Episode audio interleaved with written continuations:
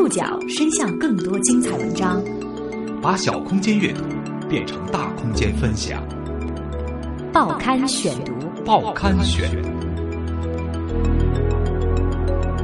把小空间阅读变成大空间分享。欢迎各位收听今天的报刊选读，我是宋宇。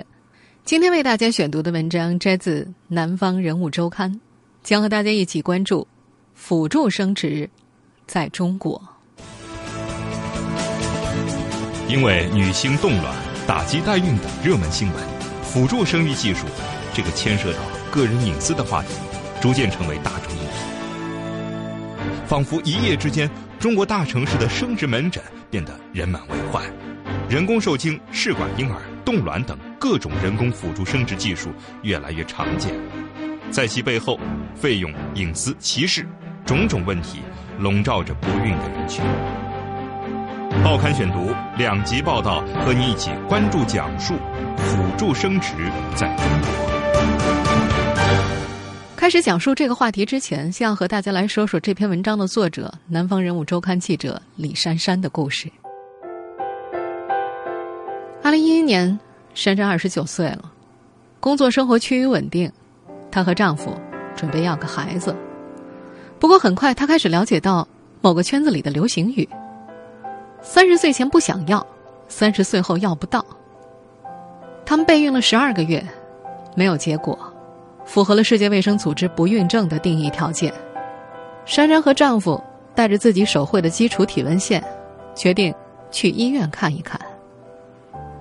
医院看了几家，在第一家医院，医生看过病史、基础体温、激素六项，很认真的问他：“你很着急要孩子？”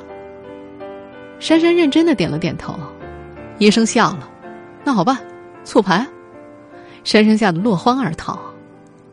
第二家医院，医生决定给她做一个输卵管通液检查，可是看到门口一个姑娘做完通液检查后脸色蜡黄、难受的弓起身子，他又吓跑了。第三家医院，终于把所有的检查都做完，结果显示男女双方一切都在正常范围。然而，不孕症当中大约有百分之十是原因不明的。幸好，二零一三年年中，第三家医院的医生决定为她做一个宫腔镜，刮除子宫内膜上的小肌瘤，创造更好的着床环境。宫腔镜之后的第二个月，珊珊如愿怀孕了。这个故事讲述起来挺简单的，可是要知道，在那两年，李珊珊的生活并没有那么简单。整整两年的时间，他必须小心的避开任何紧急或者重要的工作，因为不孕症的治疗需要根据生理时间决定诊疗日期。他并不知道自己需要去医院的日子什么时候会来。在医院的走廊上，他曾见到几个就诊者很热闹的讨论如何平衡工作和就诊。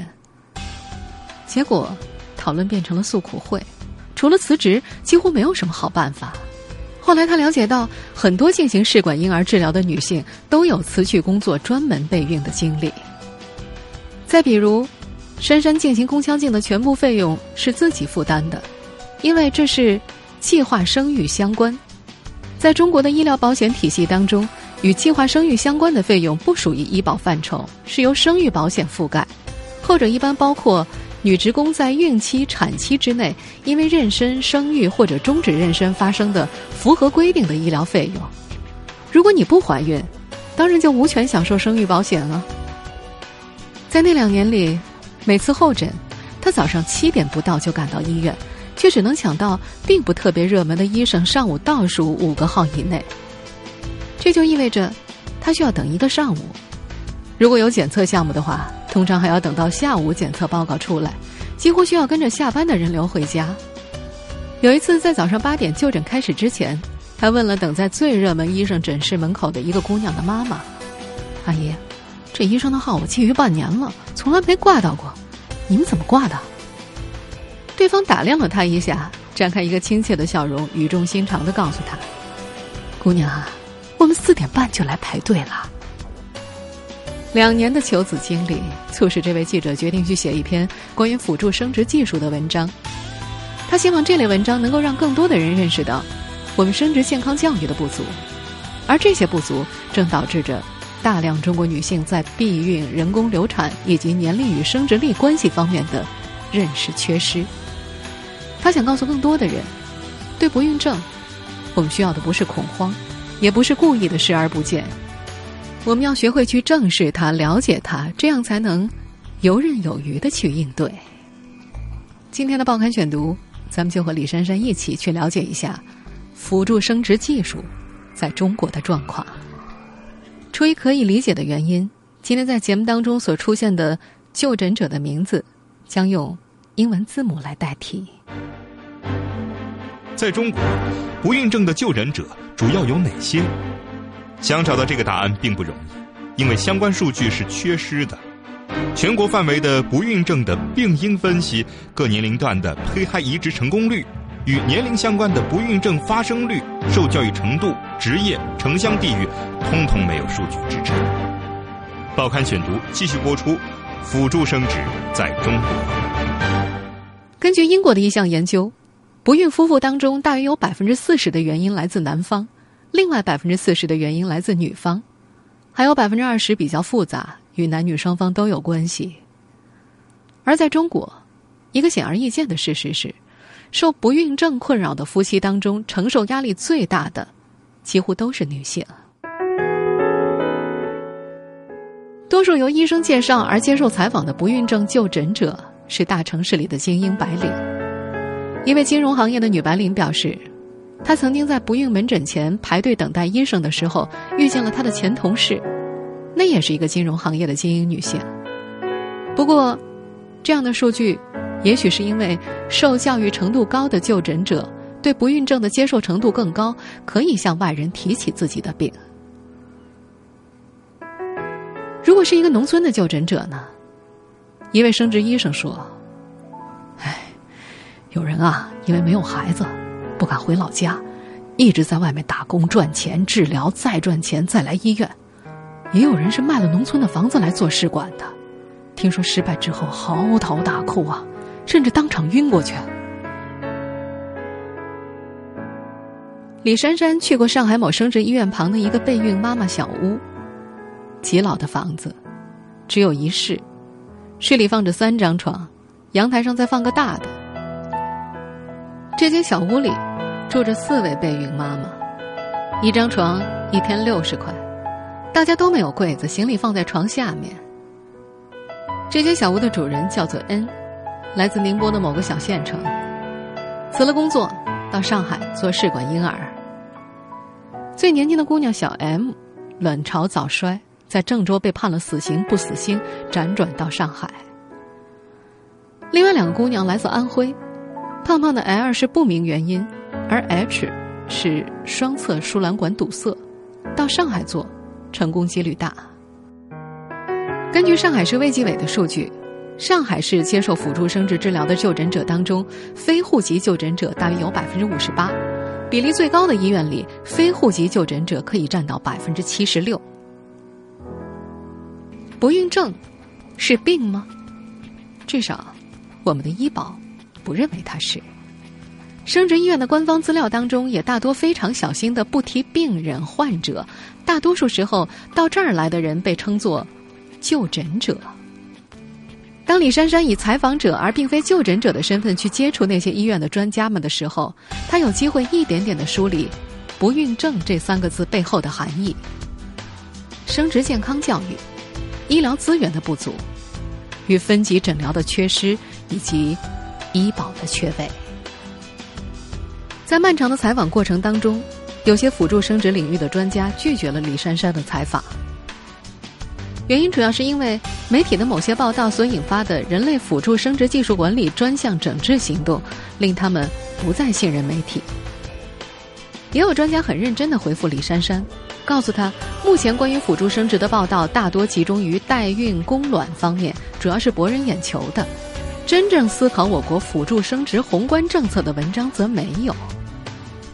这位医生希望通过媒体引起全社会对于不孕症的关注，对我国的辅助生殖管理政策的关注，让广大不孕症患者看病不再那么难。不过最后由于种种原因，珊珊没有能够采访到这位医生。生育，一个如此复杂的问题，一方面，它是一个家庭的隐私；另一方面，它又关乎一个社会的未来。而在中国，生育潮和不孕症的共存，让这个问题变得愈加复杂。两者以某种几乎荒谬却不失合乎逻辑的方式，矛盾又和谐的共存于这个国家。除此之外，这个问题还涉及到伦理和法规，以及在一个有性别选择嫌疑的文化之下，在一个只要有空子就去钻的社会当中，放与收之间的尺度把握问题。在今天的中国，不孕不育科几乎是医院里最繁忙的科室之一。辅助生殖技术在中国的发展速度远远超过了业内人士的预期。报刊选读继续播出：辅助生殖在中国。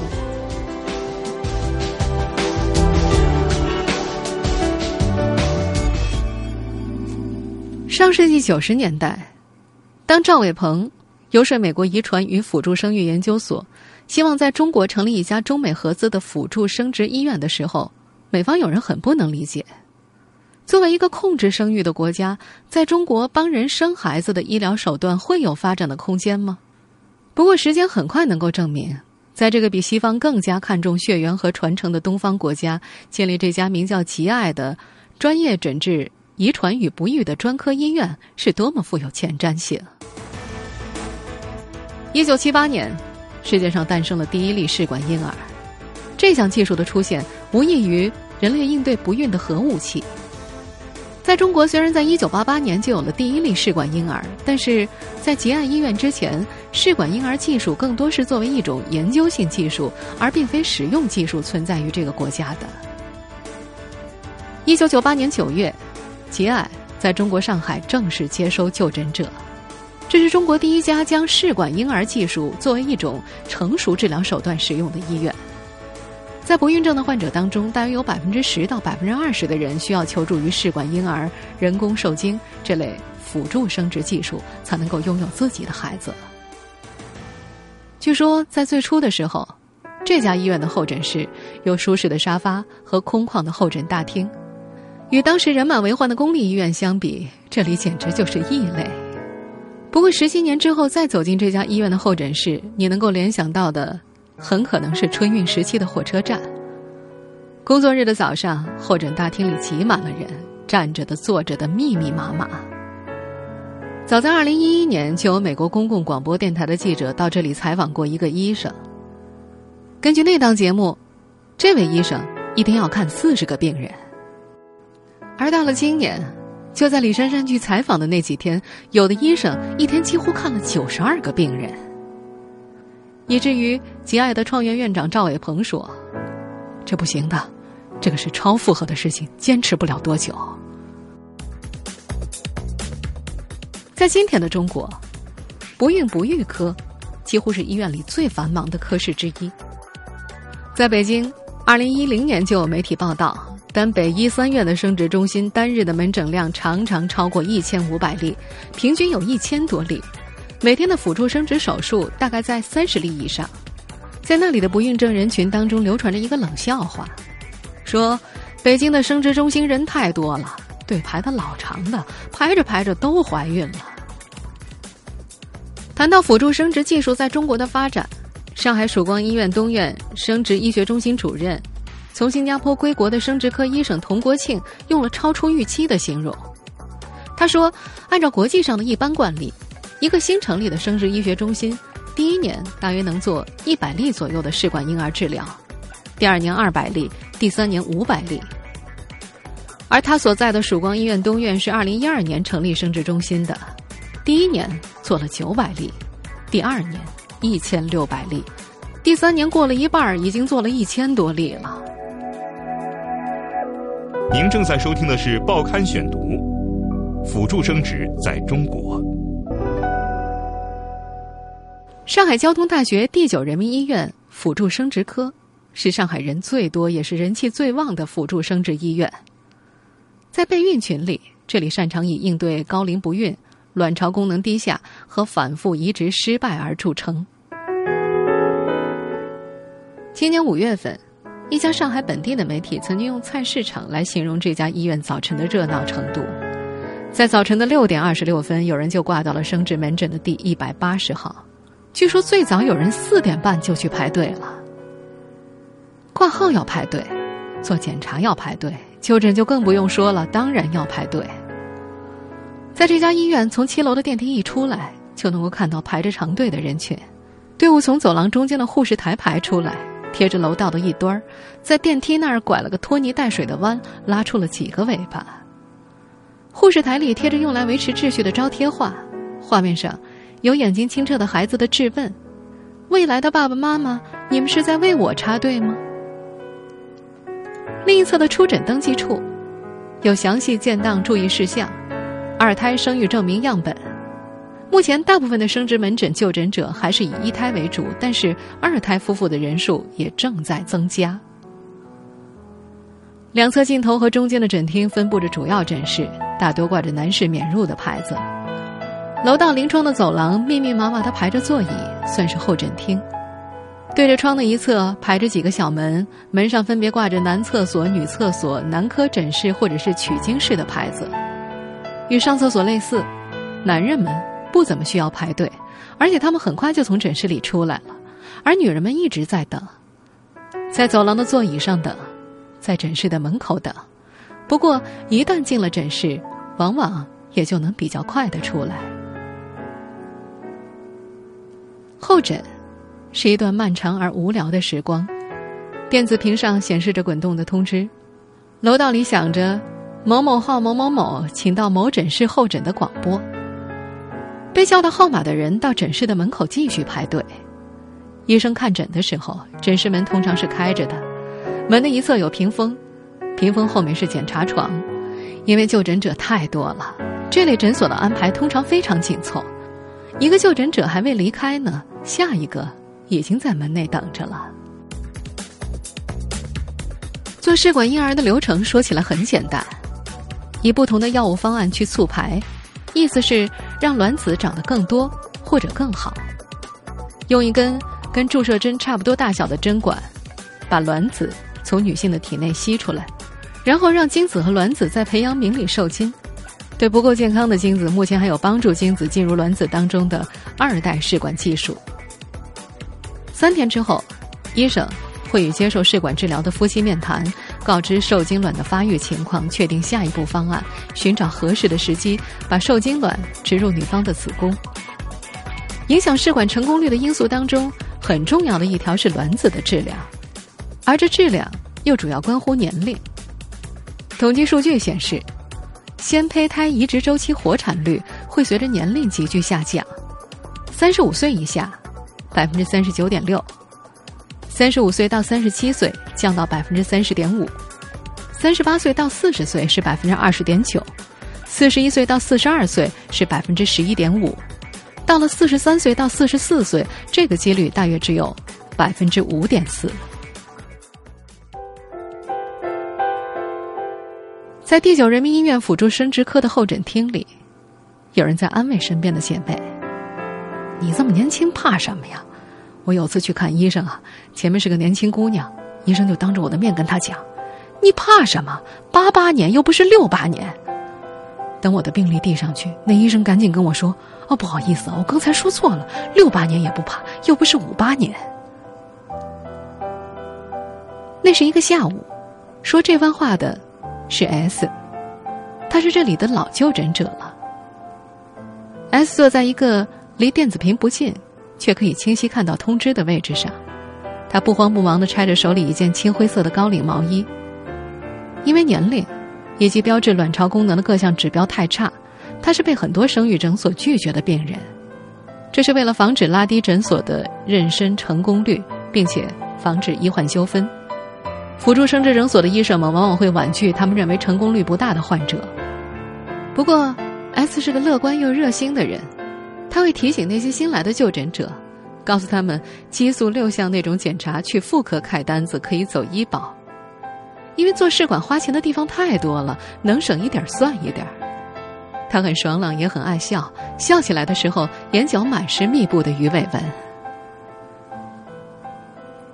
在那天，前去采访的李珊珊还遇到了另外一个高龄就诊者 Y，安徽农村人，面色姜黄，一双手骨节突出，粗糙，花白的头发扎得很整齐，不蓬不乱，衣服也分外干净。王爱是生过孩子的人，可是孩子没了。那天，她不停的向周围熟识的姐妹絮叨自己的纠结。